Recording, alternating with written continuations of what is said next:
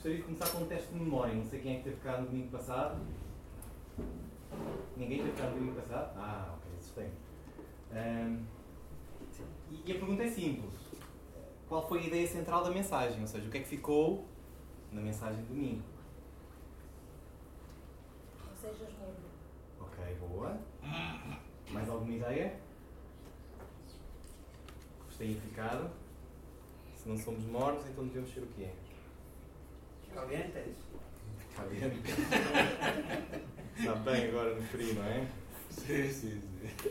Ok, muito bem. De facto, e lembram-se da igreja? Que o irmão Jorge usou como base para nós. Laodiceia, ok. E a igreja de Laodiceia era rica ou era pobre?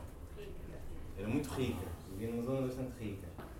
E, sendo rica, vivia com Deus ou sem Deus?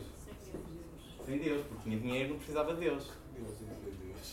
Porque isso acontece muitas vezes. Ou seja, o chamado cristão ateu que vive acreditando em Deus, eles reuniam-se como igreja, eles iam à igreja, mas viviam como se Deus não existisse. Estão a ver aqui a, o paradoxo, a ironia. Acreditar em Deus, mas viver como se Ele não existisse. O que nós provavelmente temos a certeza é que isso aconteceu na altura, agora já não há. Pois não? Aqueles cristãos que acreditam em Deus deviam ter vergonha. Não deve haver. Pois não, pois não. Mas esse, esses, cristãos, esses cristãos já entraram em termos de extinção. Deviam ter vergonha. Porque acreditar em Deus e viver como se Deus não existisse, isso aí não tem lógica nenhuma. Portanto, estamos mais tranquilos em saber que agora não há. Ou, pelas vossas caras, acho que há. Há ou não há? Eu acho que há. Eu acho que há. Ahm, eu, não combinei na altura, e falei com, com o Jorge de manhã e ele confirmou, eu não combinei com ele nada do que iríamos ah, refletir hoje. E, e quando ouvi ele no, no domingo de manhã, fiquei, estremeci um bocadinho porque foi impressionante a forma como o Espírito Santo guiou a mensagem no domingo e como já me tinha colocado no domingo no coração que eu gostaria de falar este domingo.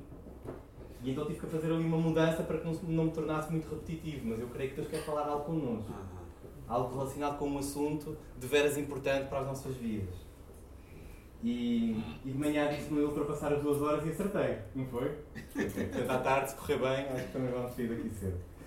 Hum, portanto, o problema de Laodiceia é que os cristãos estavam tão entretidos e tão confortáveis com as riquezas que, ele, que eles tinham que basicamente eles viviam como se Deus não existisse.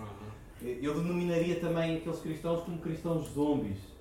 Ou seja, liam a Bíblia por ler, iam à igreja por ir e oravam por orar. Mas esses cristãos hoje em dia também já não existem, pois não? Estamos tranquilos aqui no meio de cristãos, não há ateus, não há zombies, somos cristãos aqui a sério. Não, infelizmente, muitas das vezes nós somos esses cristãos. E porquê é que isso acontecia com os cristãos de Laodiceia? Ainda bem que esses irmãos já não estão cá, porque hoje vão levar um bocadinho na cabeça, como se costuma dizer. Mas porquê é que isto estava a acontecer com eles? Porque eles reconheciam que Deus era importante, mas quem era destacadamente mais importante para eles, quem era?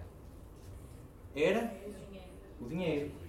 Há uma frase, penso que é do pastor Carlos McCord, aquilo que ganha a tua atenção ganha o teu coração. O que é que estava no coração deles? Era dinheiro, era sucesso. Aquilo era o, o Deus deles. E, e Andrew Wells é um, é um historiador do cristianismo bastante conhecido nos Estados Unidos. E ele diz algo que nos ajuda a perceber o que é que estava a acontecer na igreja em Laodiceia. Ele diz que o centro do cristianismo está sempre a migrar para longe de quê? Do poder e da riqueza. E ele acrescenta algo também muito interessante. Ele diz que uh, onde quer que, a, que, qualquer religião tenha começado, ainda continua a ser aí o seu centro. Hum. E vamos tentar perceber. Islamismo, onde é que começou? Meca. Meca. E onde é que continua a ser o seu grande centro hoje em dia? Meca. Meca. Estão cansados? Vamos ter que acordar. Uh, budismo, onde é que começou? Oriente agora. Extremo Oriente, ali para aqueles lados. Onde é que continua? Mantém-se maioritariamente por lá. Hinduísmo. Índia. E continua a ser fortemente na Índia. E o cristianismo? Jerusalém. Jerusalém. E continua a ser em Jerusalém? migrou para o Mediterrâneo, para aquela zona, estabeleceu-se fortemente em Roma durante uns séculos, depois migrou mais para a Europa do Norte, com os anglo-saxónicos e os celtas, e depois com a colonização e tudo mais, Europa do Norte e América do Norte, até há, um, há uns tempos atrás. Século XX testemunhou de forma dramática um retrocesso do cristianismo nesses locais. Ao ponto de que, de forma dramática, não consegue conter o crescimento populacional. Ou seja, o cristianismo cada vez vai descendo mais nestes países. A nossa alegria e esperança é que zonas como Guiné e continente africano, ou continente asiático, ou América Latina, o, o cristianismo não cresce, explode. E os números dizem-nos que cresce a um ritmo de 10 vezes mais a taxa de crescimento populacional. E então perguntaram a este Andrew Wells: porquê é que isso acontece? Porquê é que o centro das outras religiões permanece constante, quase como se tivesse ganho raízes ali e dali não sai, e o cristianismo está sempre a, a, a passear e, tipo nómada, a deslocar-se para outros lados? E ele diz-nos que o cristianismo traz no seu âmago uma certa vulnerabilidade e fragilidade. Pode-se dizer que essa fragilidade é por causa da cruz. E o coração do Evangelho é a cruz, e a cruz tem tudo a ver com abrir mão do poder, distribuir recursos e servir. O centro do cristianismo está sempre a mudar porque, quando o cristianismo se vê numa posição de poder e riqueza por um longo período, torna-se uma religião conveniente e segura para pessoas respeitáveis que se esforçam por serem boas. Fazendo com que a mensagem radical do pecado e graça e da cruz acabe por calar ou até mesmo perder-se. E era o que estava a acontecer na Igreja de Laodiceia e é o que está a acontecer na nossa sociedade, em que a mensagem do cristianismo e do cruz está a apagar-se. O pastor Charles Swindle conta a história de um o relato de um índio que foi trazido por um missionário para o pleno centro de Nova York. Alguém já esteve em Lisboa? Já. E Madrid também? De manhã várias pessoas. E Londres? Eu ainda não. Mas imagine Nova York, que será mais ou menos 10 vezes pior em termos de barulho e de movimento.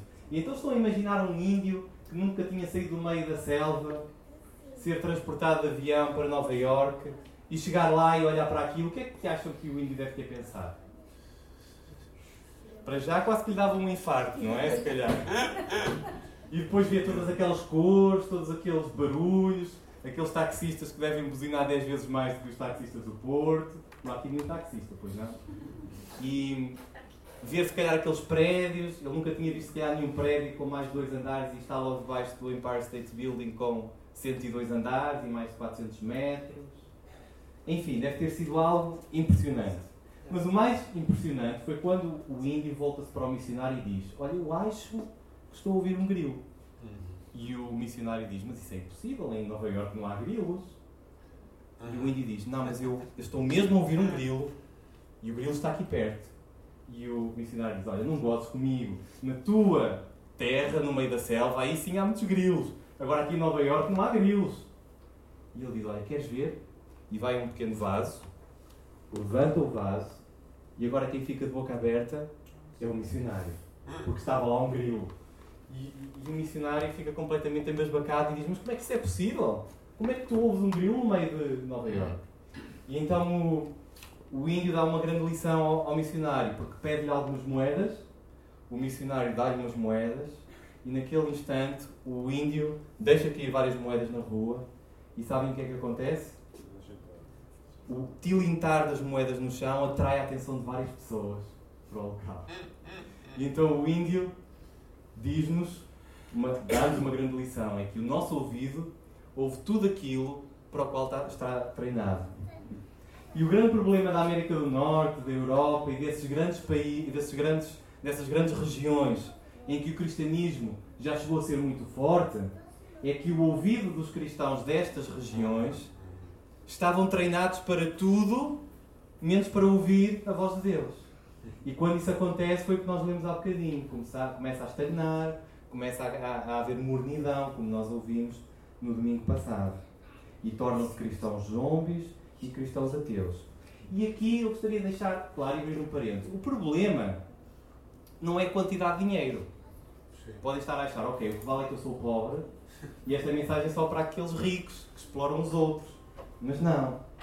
Tu podes não ser rico e mesmo assim teres os teus ouvidos treinados para ouvir tudo o que tem a ver com dinheiro e sucesso.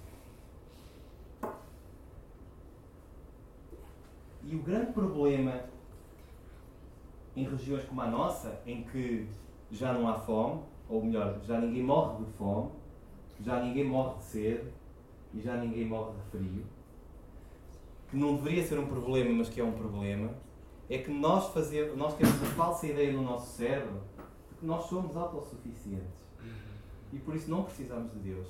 E a razão pela qual o cristianismo explode em regiões em que é normal pessoas morrerem à fome, ou é normal as pessoas morrerem à sede, ou é normal as pessoas morrerem de frio e de doenças muito simples que poderiam ser facilmente tratáveis. A razão por que ele explode é que as pessoas vivem na dependência de Deus.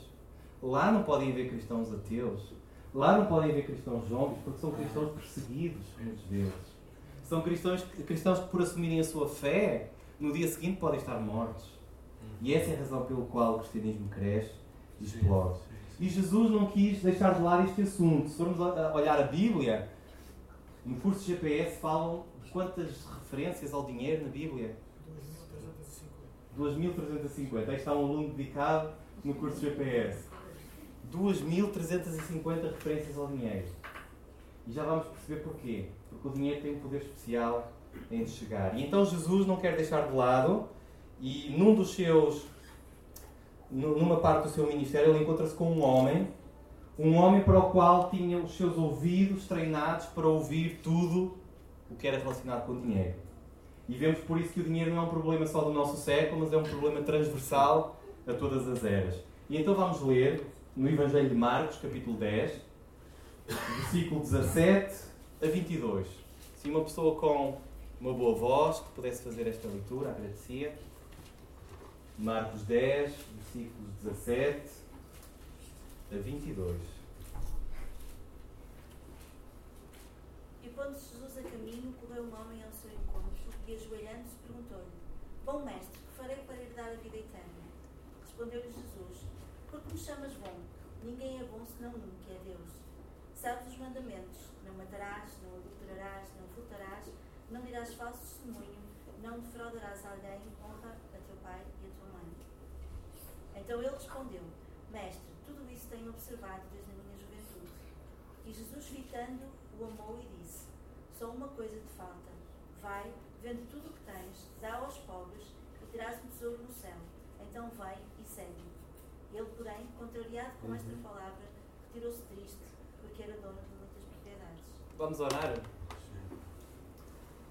Pai, na tua presença, desde já é um. Já estamos gratos porque temos o privilégio, ao contrário de muitos, de abrir a tua palavra Sim, e de sermos confrontados com uma passagem que já inúmeras vezes olhamos para ela.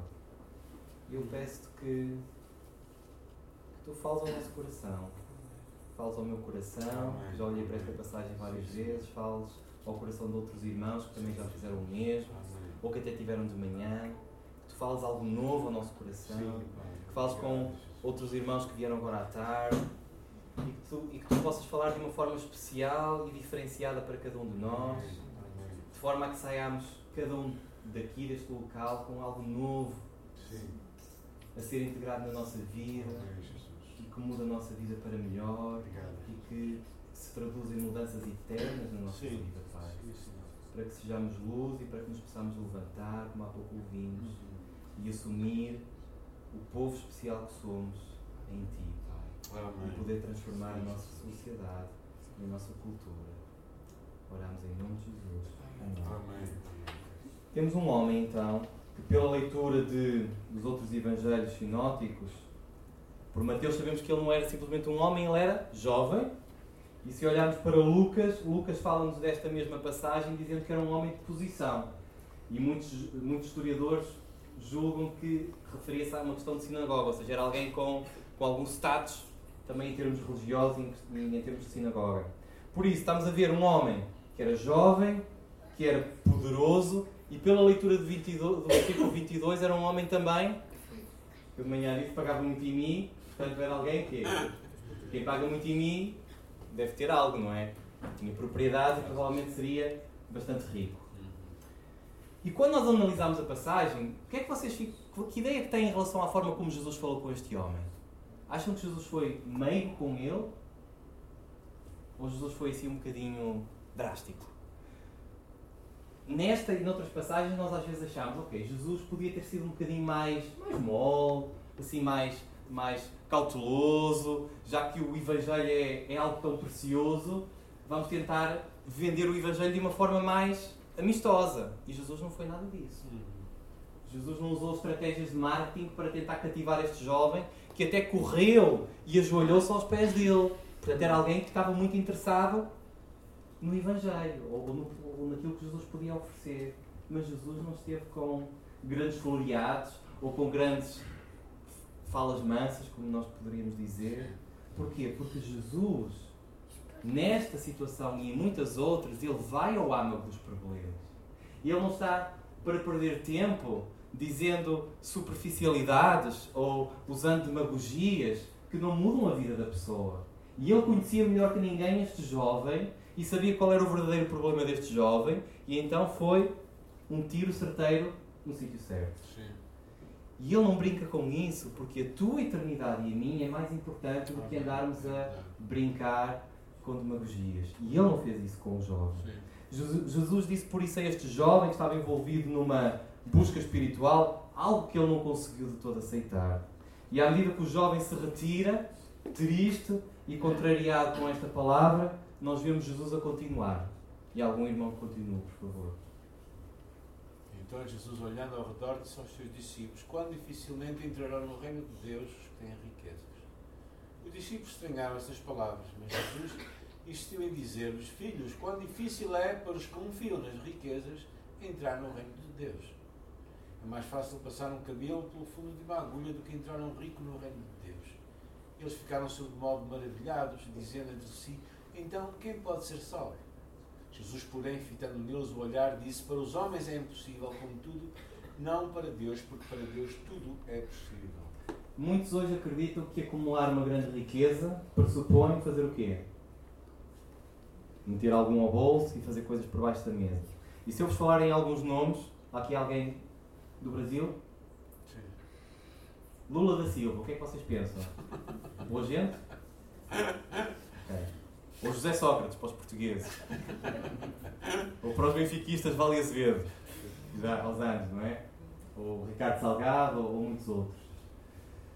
Quer sejam efetivamente culpados ou não. Deus sabe e eles também saberão. Mas quando nós pensamos em nomes como os que eu citei, muitas vezes vem à, à, mente corrupção, aproveitamento, ah, negócios obscuros, etc. E a premissa, esta premissa de que ninguém pode ficar rico sem fazer falcatruas, ainda reina em muitas filosofias políticas e económicas. E com base nisto, nós até poderíamos ter achado que os discípulos poderiam ter dito a a Jesus: Boa, mestre, é isso mesmo. Este rico que anda a roubar os outros não merece entrar no céu. Não tem vergonha. Ladrões. Poderiam ter dito isto. Mas o que é que eles disseram? Eles não disseram isso. Eles ficaram surpreendidos. Porquê? Porque naquela altura, e esta é uma parte importante para nós percebermos o contexto da, da passagem, o que é que era sinónimo de riqueza? Alguém que era rico era sinal de quê? Era sinal de que era abençoado por Deus. Daí que certamente recordam-se do livro de Jó, se retrocedêssemos uns séculos, uns bons séculos, que a cosmovisão dos amigos de Jó era de que tu estás a sofrer porque pecaste. Não sabemos o que é que foi, mas que tu pecaste, pecaste. Tu estás a levar, não é pouco, estás a perder tudo. Portanto, algo de muito grave tu fizeste. Por outro lado, isto também é importante para percebermos o contexto, os judeus acreditavam que como é que se comprava a salvação? O que é que tinha que se fazer para comprar a salvação? Boas obras, esmolas, sacrifícios e ofertas. Um pobre podia dar esmolas, sacrifícios e ofertas? Era um de nada. Entraria ali no céu assim pela, pela porta dos cavalos, quase. Mas um rico que podia dar esmolas, sacrifícios e ofertas todos os dias, uhum. entraria facilmente do céu. E então estão a ver, a perceber aqui um bocadinho a, a surpresa de, destes discípulos. Porque então eles começaram a ver a vida deles andar para trás. Então, eles pensaram, se um rico que é rico faz a vontade de Deus e então tem muito dinheiro, uhum. e se pelos seus próprios esforços Jesus está a dizer que ele não vai entrar facilmente no céu, então e nós? E nós que não temos dinheiro para, para cantar, para mandar cantar um ceguinho, como se costuma dizer, como é que vai ser de nós? Estão a perceber um bocadinho a, o drama deles. Contudo, o que é que Jesus mostra na sua resposta? É, é impressionante a sabedoria de Jesus. Dizendo pouco, diz muito. Jesus diz que não assina debaixo destas cosmovisões simplistas da forma de olharmos para o dinheiro. Ele não diz que uma grande riqueza é fruto de exploração, nem diz que, eh, que decorre sempre de um favor divino. Ou seja, não há esta relação causa e efeito de que muitas vezes a sociedade tenta rotular um, as situações. E também diz-nos que tu não vais ser mais ou menos favorecido por Deus por teres muito ou por teres pouco dinheiro. É exatamente igual, ou seja, tu à beira de um Donald Trump ou de um Bill Gates ou de um mendigo na rua estás exatamente ao mesmo nível. E porquê? Porque Deus não olha para a nossa conta bancária. Deus olha para o teu coração e para o meu coração. Sim, sim. E isso é o mais importante. E Jesus avança com o, no, na conversa com o jovem rico e vemos que Jesus pega nos 10 mandamentos. E para que é que ele pegou nos 10 mandamentos? Jesus estava, de certa forma, a fazer um teste ao jovem rico. Estava a dizer ao jovem rico: Olha, jovem, tu por acaso hum, alguma vez tomaste para ti coisas que eram dos outros por direito? Ou alguma vez falseaste documentos nos teus negócios? Ou alguma vez exploraste os teus empregados? com as questões que Jesus estava a fazer sobre os 10 mandamentos, ele queria tentar chegar a indícios práticos do, do, do jovem que pudessem acusá-lo. E o que é que o jovem diz? Ele quase que se apruma e diz: Não, eu desde que me conheço sou irrepreensível em tudo. E o que é que Jesus diz? Mentiroso! Estás a aldrabar? Não, não diz nada disso. Jesus aceita a resposta. Porque, embora existam muitas pessoas que efetivamente acumulam riqueza por meios ilícitos, ainda há pessoas que conseguem de forma com padrões morais corretos. E vemos por isso que Jesus também não está aqui a querer ensinar-nos que os ricos são maus e os pobres são bons, ou que ter dinheiro é pecado, ou que é injusto. Jesus não está a dizer isso, mais uma vez. Mas o que Jesus está a dizer é que é mais fácil um camelo entrar pelo fundo de uma agulha do que um rico entrar no céu. E o que é que Jesus está a querer dizer? É que há um problema transversal a todas as pessoas, quer sejam ricos, quer sejam pobres, que é o pecado, que faz o quê? Que nos chega o entendimento para a necessidade que temos de Deus. Sim.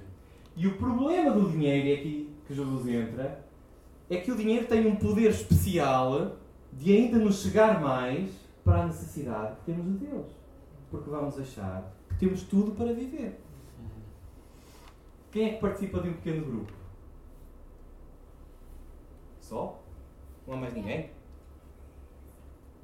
Ok, estão a perder muito. Os que não estão a participar estão a perder muito. Porque na primeira sessão de, desta série falou-se sobre esta questão: que o dinheiro segue o entendimento para chegarmos a Deus. Se não participas, fala com o pastor Ismael. À saída. A tua vida vai ser diferente depois de participar de um pequeno grupo. Um, e então o que é que depois Jesus aconselha o jovem rico? O jovem rico foi desesperado diante de Jesus. E muitos poderão pensar, mas há aqui qualquer coisa que não bate certo. O homem era jovem, o homem era rico, então ser jovem e rico não é o segredo para tudo na nossa vida correr bem?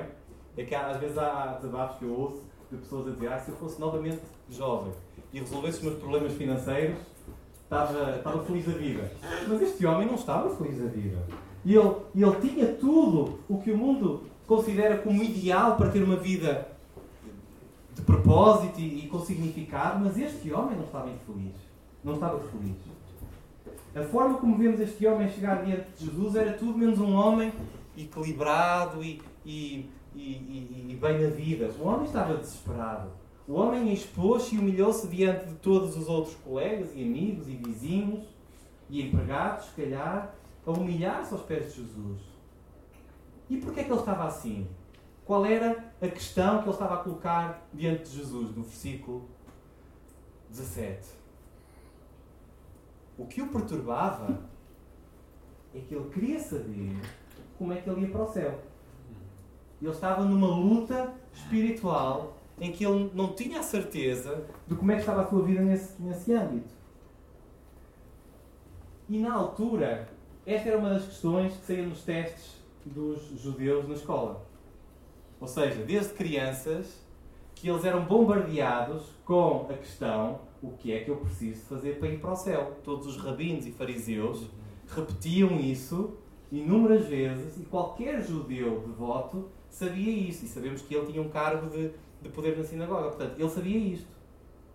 Então, porquê é que acham que ele estava a perguntar isto a Jesus? A resposta de Jesus, repleta de discernimento, dá-nos pista para o que estava a acontecer. Versículo 21. Só uma coisa te falta.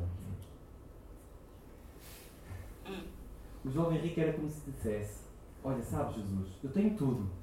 Sou bem sucedido em termos financeiros, sou bem sucedido em termos sociais, sou bem sucedido em termos morais e religiosos. Ouvi dizer que tu és um mestre excelente, que cativa multidões, que da tua boca saem verdades impressionantes. E eu queria que tu me ajudasses a perceber se ainda me falta alguma coisa.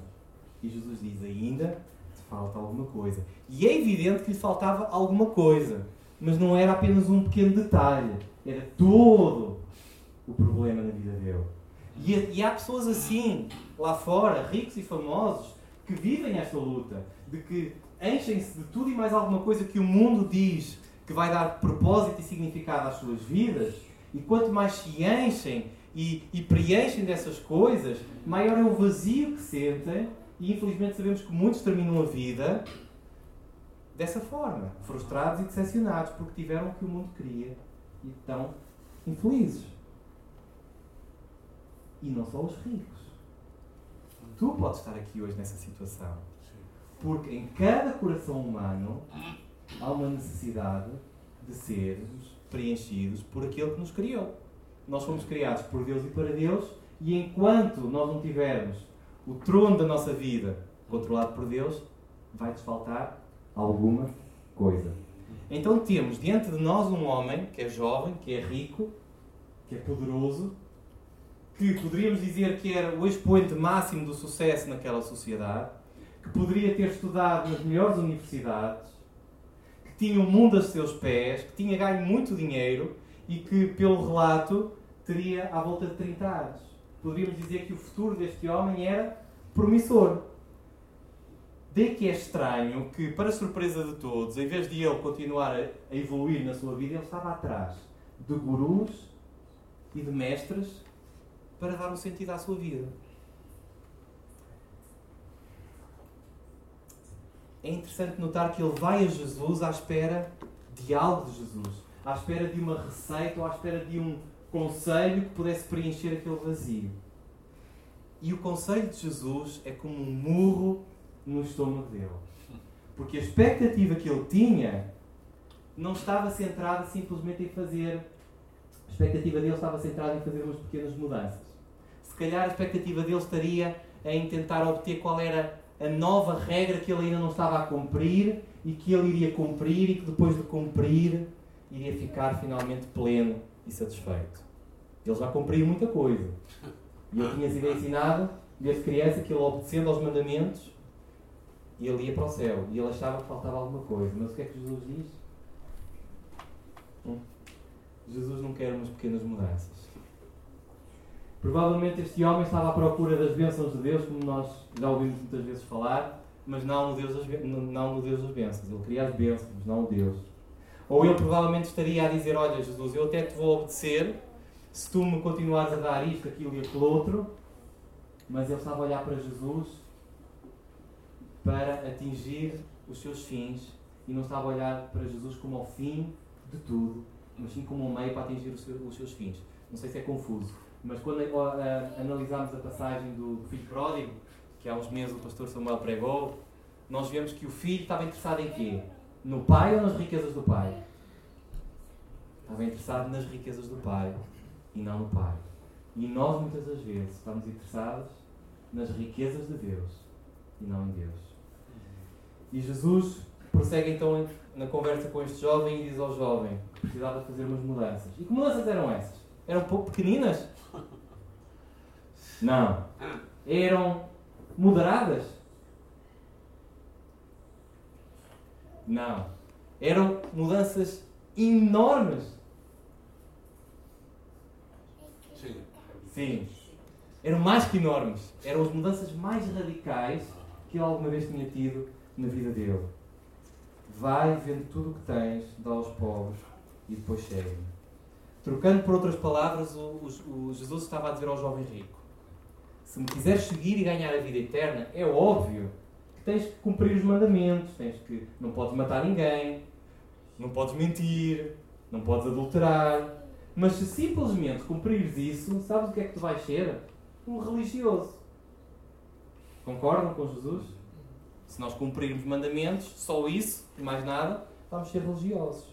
Mas o que Jesus estava a dizer era: se tu queres ter a certeza da vida eterna, se tu queres ter uma verdadeira intimidade comigo, a forma como tu te relacionas com aquilo que é mais importante na tua vida tem que mudar.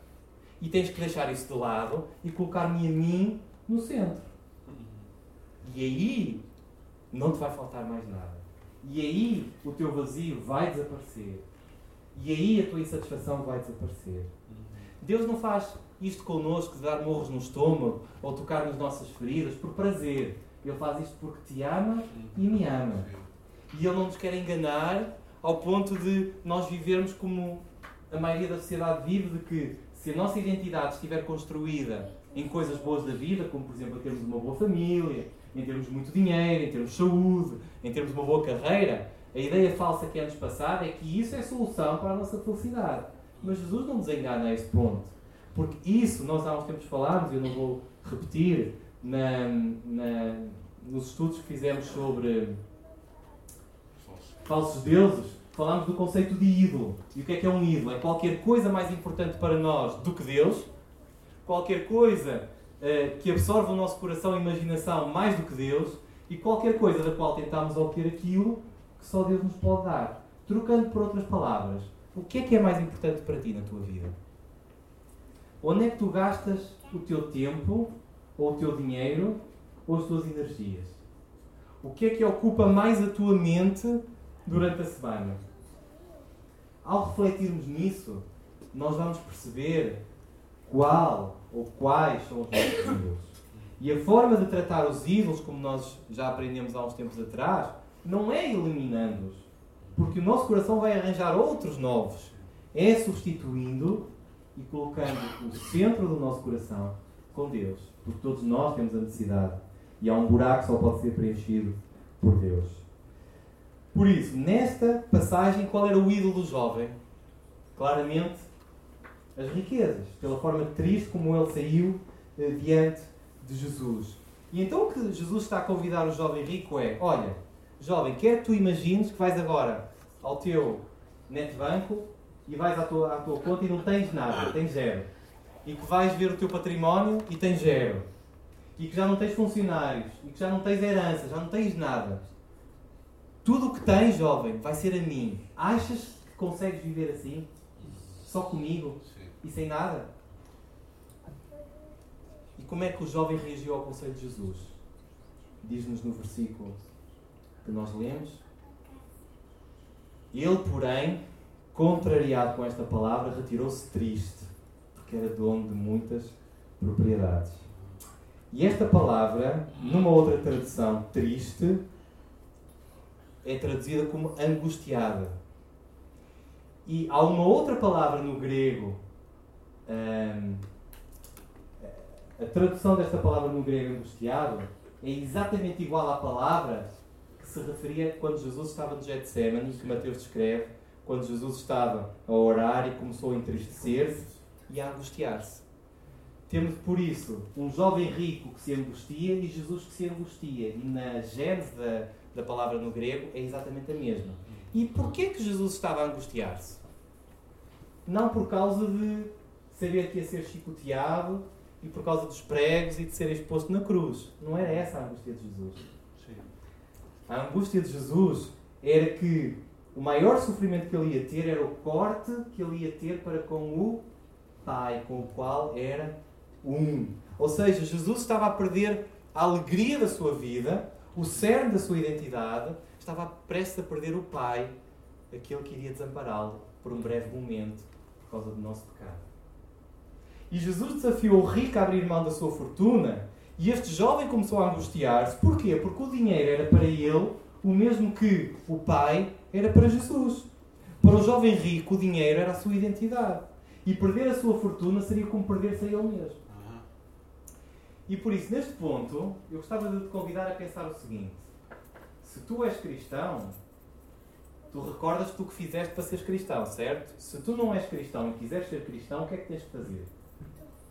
Quem não é cristão aqui e quer ser cristão sabe o que é que tem que fazer?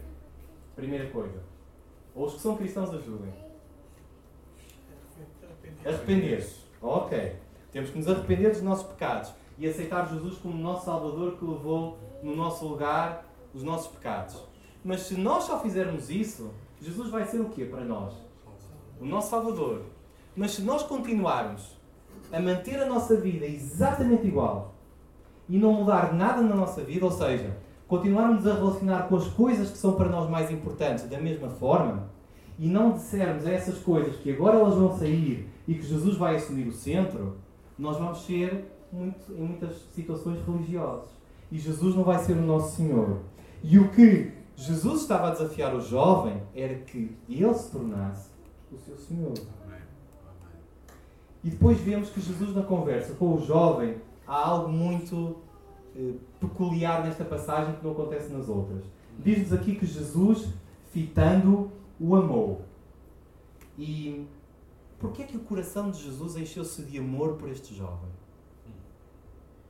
Não sei se lembram-se de outras passagens em que Jesus tenha, ou que pelo menos o, o, o, a descrição do relato esteja patente em que Jesus amou a pessoa que estava à sua frente. E não há, efetivamente. Nós sabemos todos que Jesus era uma pessoa amorosa, mas declarações destas, de forma evidente, sobre a ternura de Jesus face a alguém, não são muito comuns. E nós poderíamos até especular, mas será que Jesus amou o jovem porque o jovem via no jovem um grande potencial de ser um líder da igreja? Ou será que Jesus amou o jovem porque viu no jovem uma atitude de humilhação ou de quebrantamento? Nós não sabemos e não podemos especular. O que sabemos é que nesta altura Jesus tinha cerca de 31 anos, poderia ter alguma identificação com este jovem, mas Jesus era um jovem rico. Bem mais rico do que qualquer pessoa poderia imaginar. E muitos comentaristas bíblicos acham que quando Jesus olha para este jovem e o ama, identifica-se plenamente com este jovem. Porque Jesus tinha vivido desde o início numa dimensão incompreensível de glória, de poder e de honra. Tinha contemplado a riqueza como nunca nenhum homem alguma vez contemplará mas já tinha deixado essa riqueza para trás. E Paulo diz-nos em Coríntios: Pois conheceis a graça de nosso Senhor Jesus Cristo, que sendo rico se fez pobre por amor de vós, para que pela sua pobreza vos tornasseis ricos. Ou seja, o que Jesus está a querer dizer hoje é que eu abracei uma pobreza maior do que qualquer pessoa já conheceu e abri mão de absolutamente tudo por ti e por mim. E agora é a tua vez de abrires mão de tudo o que tens, da tua pequena riqueza, para me seguir. E, e Jesus está, não está a pedir que tu faças algo que Ele não fez. Jesus está a pedir que faças uma pequenina coisa no qual Ele deu o exemplo de forma absoluta. Agora é a tua vez de deixares aquilo que é mais importante para ti para seguir a Jesus. E quando nós entendermos isto e quando estas verdades, quando esta verdade de sabermos que Jesus foi verdadeiramente o jovem rico, que deixou tudo para trás por amor a nós, a forma como nós nos vamos relacionar com o nosso dinheiro ou com qualquer outro ídolo vai mudar radicalmente. Nós já não vamos ter que calcular uh, o quanto temos de abrir mão por Jesus e vamos começar a calcular o quanto efetivamente podemos abrir mão por Jesus. E isso vai mudar a nossa vida. E este relato termina, não antes de Pedro, que era quase o líder sindical ali dos discípulos, intervir. Ele gostava sempre de intervir e, e muitas das vezes intervia um bocadinho mal. E então ele diz-nos em versículo 28, Pedro diz: Eis que nós tudo te deixámos e seguimos. Jesus, olha, o que estás a dizer ao jovem nós já fizemos. Nós deixámos tudo para trás. E Jesus elogiou esta atitude sacrificial de Pedro. Não vemos propriamente um elogio. O que Jesus diz é que não há ninguém que tenha deixado tudo o que é mais importante na sua vida, que eu não venha a recompensar cem vezes mais essa pessoa. Ou seja, o que Jesus está a dizer é que por muito sacrifício que tu tenhas, isso nunca vai ser um sacrifício porque Deus vai te recompensar cem vezes mais. E se tu estás a pensar em ir para a Guiné, ou se estás a pensar em ter que deixar algo importante na tua vida, e teres que ir para alguma zona, ou mesmo não teres que ir para lado nenhum, teres que deixar algo que é muito importante para ti com o qual tu não consegues deixar de viver, isso não vai ser um sacrifício, porque Deus vai te recompensar. Amém. Ainda que nós possamos deixar o amor e o carinho de pessoas especiais para nós, por causa do amor de Deus, Deus vai nos recompensar cem vezes mais com amor e carinho, sempre presente de Deus nas nossas vidas. Ou se tu tiveres que estar na iminência de ter que deixar uma estabilidade profissional por amor a Deus, Deus vai recompensar-te 100 vezes mais com estabilidade sempre duradoura de Deus. E ainda que para ti e para mim seja hoje muito fácil nós sermos cristãos aqui em Portugal, há locais do mundo que dizer sim a Jesus implica perder tudo. E nós já ouvimos muitos casos desses. Lá no, na Guiné, não é? muçulmanos que, tendo deixado o islamismo, foram completamente escorraçados. Pessoas que deixaram de ver os seus filhos e nunca mais viram os seus filhos, que foram expulsos das suas casas, que foram expulsos das suas cidades, que ficaram sem trabalho, que são cuspidos e insultados pelos vizinhos, como eu lia na questão do, do hinduísmo na Índia. Pessoas que são completamente marginalizadas e têm duas soluções: ou morrem, acabam por morrer, vítima de todos esses maus tratos, ou têm que fugir para algum sítio menos adverso ao cristianismo. E conta essa história de um, de um homem que quis ser militar e quis subir na mais alta fasquia.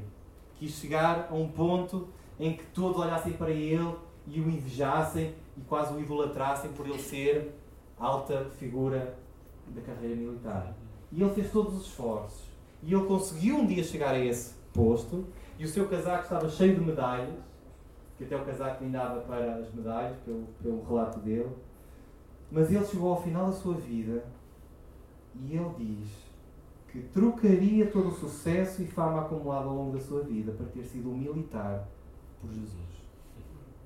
Este homem caiu na realidade e sentiu na pele o quanto era ter sucesso, poder e riqueza, mas o quanto lhe faltava algo como ao jovem rico. E hoje é o dia em que eu e tu somos confrontados com a mesma pergunta que Jesus fez ao jovem rico. E hoje é o dia em que tu e eu vamos ser confrontados se queremos viver como o jovem rico, em que vivia para a sua carreira, desculpa, em que vivia para as suas riquezas, ou se queremos viver como este militar que vivia a sua vida para a carreira e para o elogio dos outros, ou se queres viver para a família, para os amigos, ou para a aprovação, ou para qualquer outra coisa boa que a vida tem para nos oferecer. Mas aquilo que nós podemos aprender hoje, que gostava de deixar claro, é que se nós vivermos para isso, que é bom na vida, o que é que vai faltar em nós? Vamos dizer como ao jovem rico, falta alguma coisa. Mas se tu escolheres hoje Deus para Senhor da tua vida, Vamos, tu vais entrar numa realidade que tu nunca imaginaste e que vai superar os teus maiores sonhos. Como dizem Coríntios, nem olhos viram, nem ouvidos ouviram, nem jamais penetrou no coração humano que Deus tem preparado para aqueles que o amam. Jesus está a fazer a mesma pergunta a ti. E o que é que tu vais responder? E eu oro para que tu respondas de forma diferente ao que o jovem rico respondeu. E que tu, em vez de voltares as costas a Jesus, possas abrir os braços e agarrar-te a Jesus. Permite-me orar. Oh Pai, obrigado porque tu, Jesus, foste o verdadeiro jovem rico. Tu foste aquele que, por amor de nós, deixou tudo. Louvado sejas, Senhor. E vieste ter connosco e te humilhaste quando merecias toda a honra e toda a glória. E mostraste que não havia riqueza que te impedisse de deixar para vir ter connosco. Senhor. E hoje nós queremos nos colocar diante de Ti e pedir que Tu coloques na nossa mente que coisas nos estão a impedir de corrermos para os Teus braços. Amém. E permite que hoje seja um dia em que nós vamos aliviar o peso e o fardo de muitas coisas que até são boas na nossa vida, mas que nos impedem de desfrutarmos de um relacionamento tremendo contigo. Eu oro para que tu nos libertes de algo que nos amarra e para que tu nos permitas viver esta vida em abundância que tu tens para nós. Oramos em nome de Jesus. Amém. Amém.